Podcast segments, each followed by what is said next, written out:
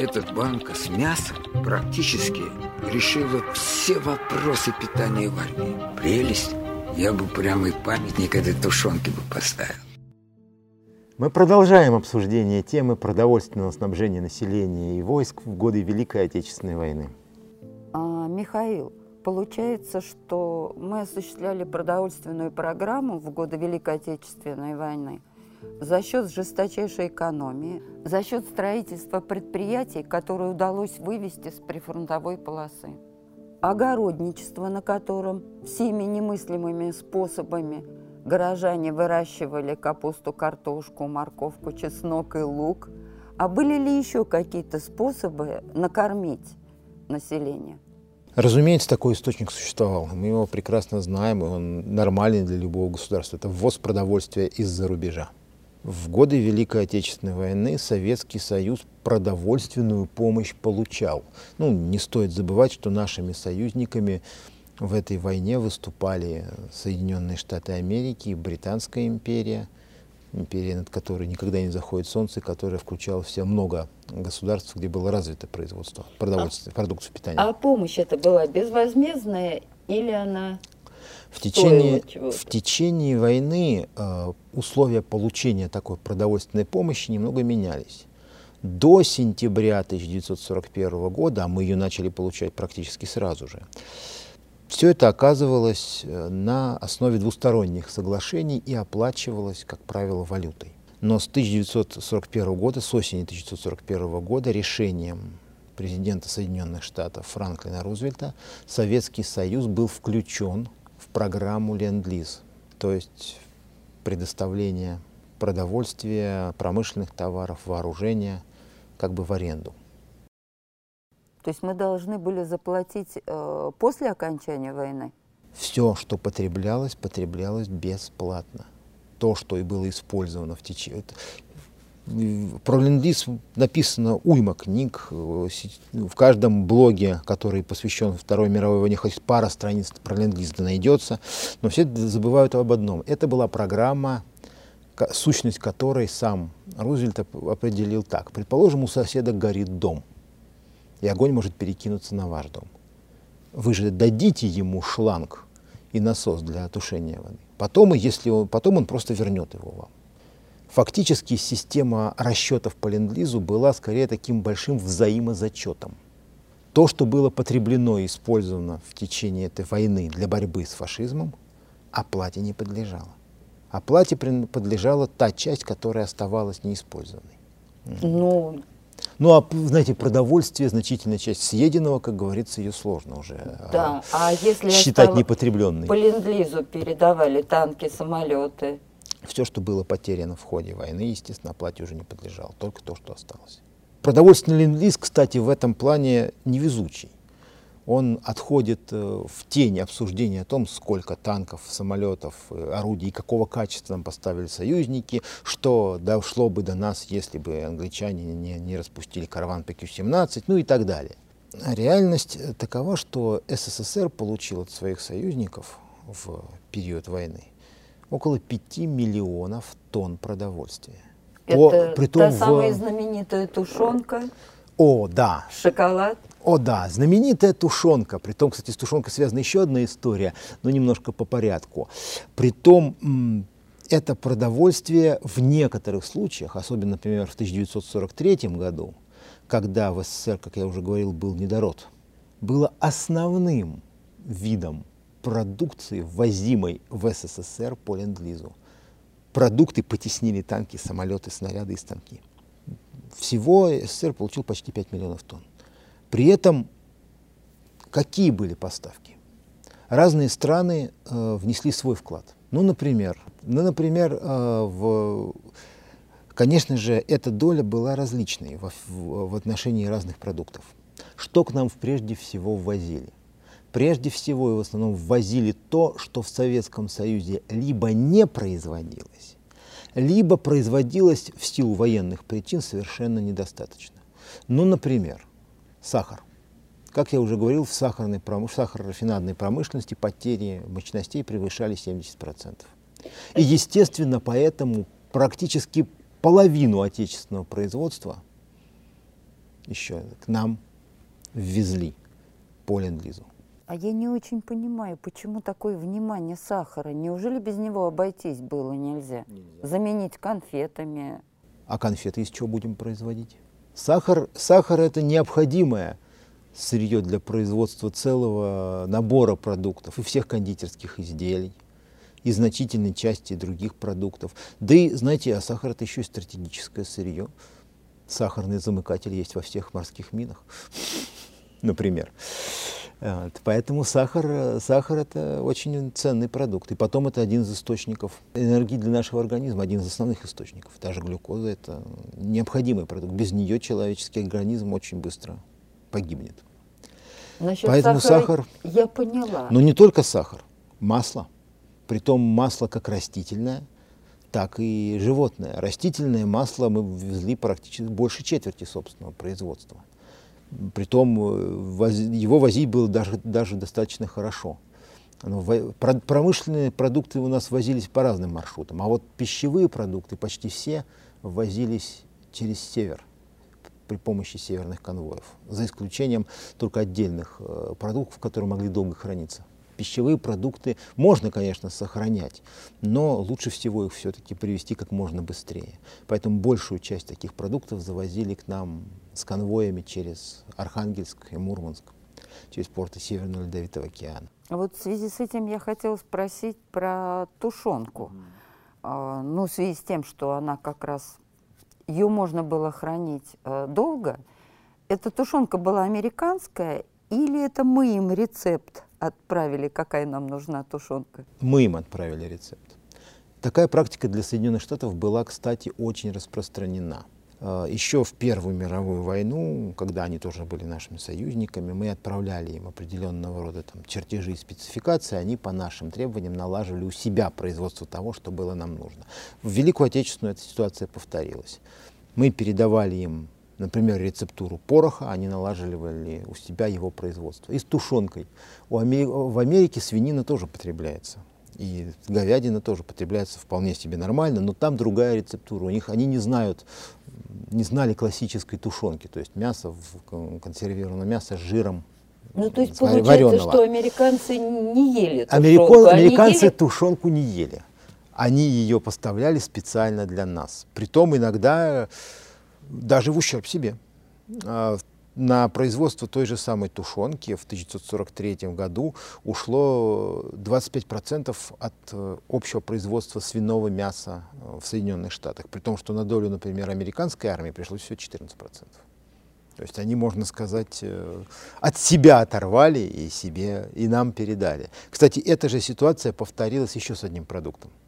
СССР был единственным единственной страной потребителем Ленд-Лиза из более чем 40, в общем-то, получателей, а, куда Соединенные Штаты разрешили вывоз сливочного масла.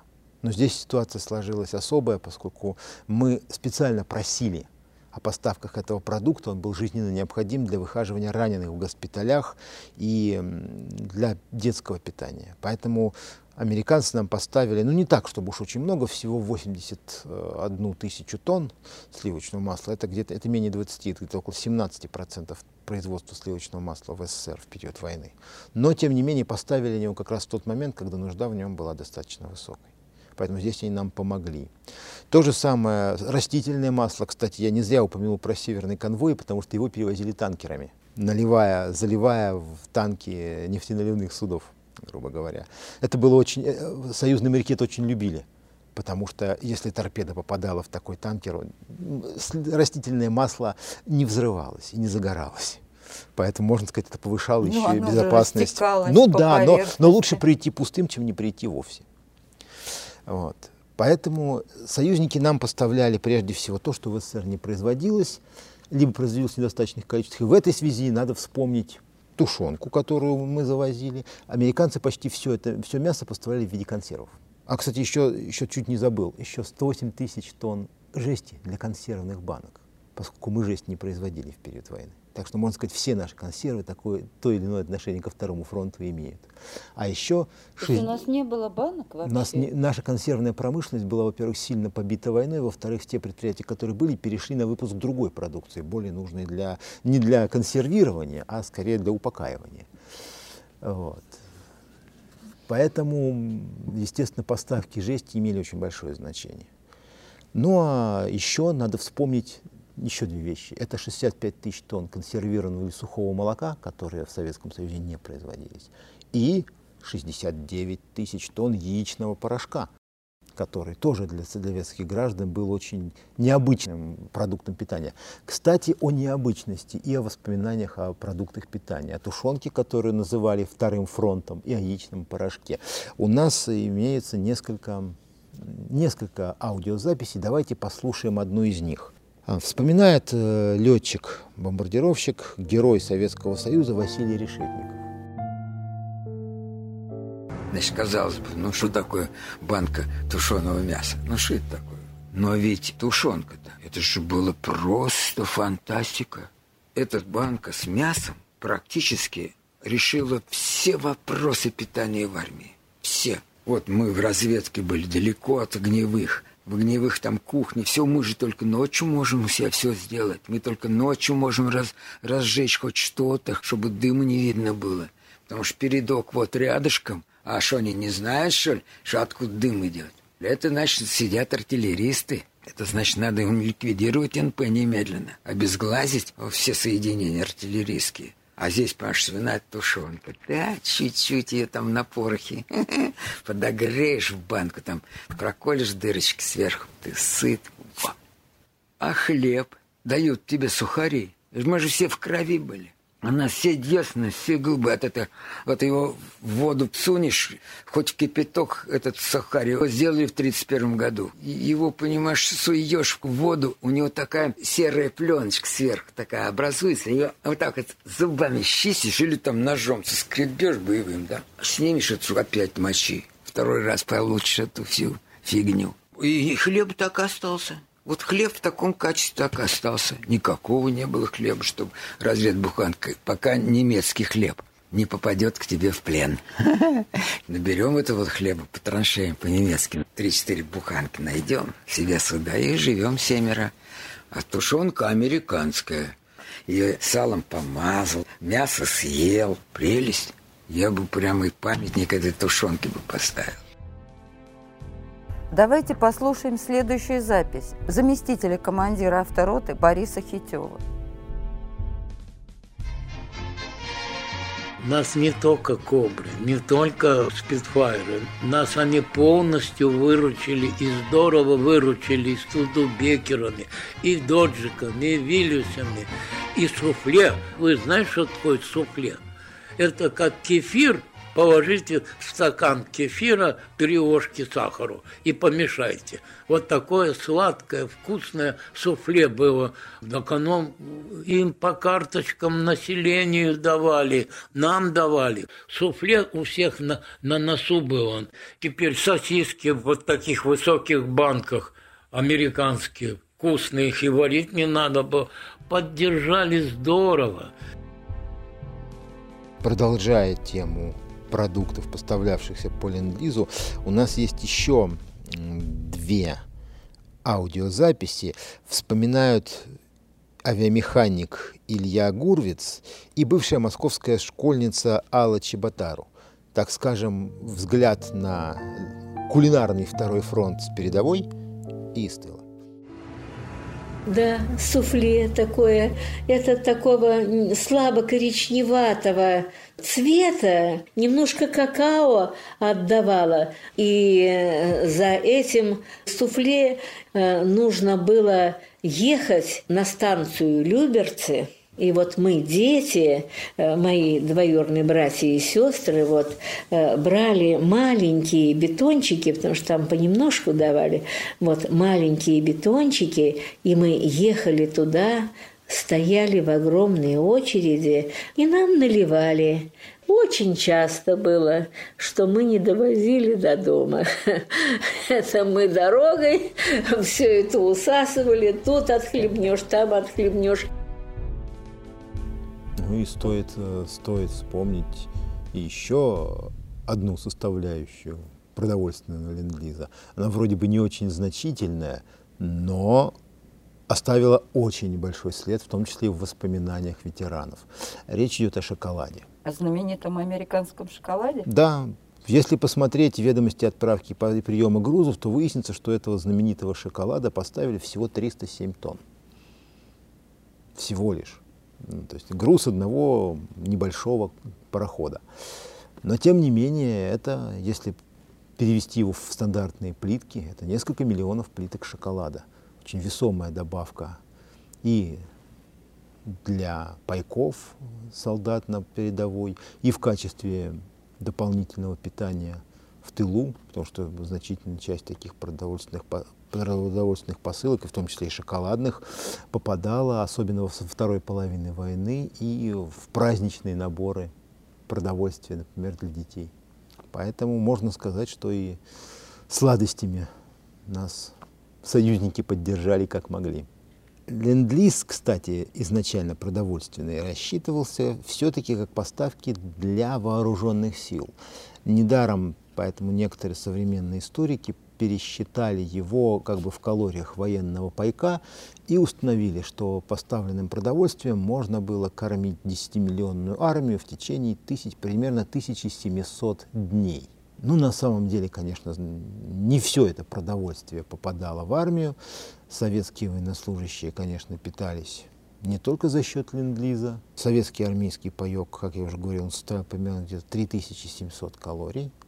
Это несколько меньше, чем американский, например, но гораздо больше, чем у многих других стран, участников Второй мировой войны. И в конечном итоге ведь всегда оставалась еще солдатская смекалка, которая позволяла иногда разнообразить стол гораздо большим количеством деликатесов, изначально в пайки не включенных.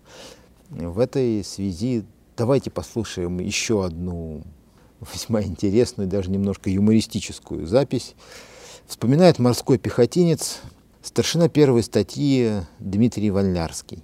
Его воспоминания относятся уже к периоду освобождения стран Южной и Восточной Европы, как раз о некоторых интересных методах снабжения советских солдат. Болгары нас принимали очень хорошо, но меня там ранил вот осколок. Но это ранение меня спасло, это даже есть в книгах. Едем по Болгарии, Болгария освобожденная, едем через Бургас, Ахтополь, Сизополь. На трофейной немецкой машине едем. Красюк ведет ее, прекрасный был механик. Димыч, когда жрать-то будем? А я уже меня перевели помощник командира взвода в батальон 305-й Мартынова, героя Советского Союза, он впоследствии получил, для усиления батальонной разведки.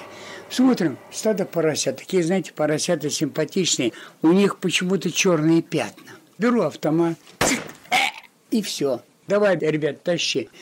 Выходит этот в такой бурке с клюкой. Я говорю, мы тебя освободили Болгарию, тебе это. Ну и все, и поехали, значит, Бургасе стали жарить поросенка.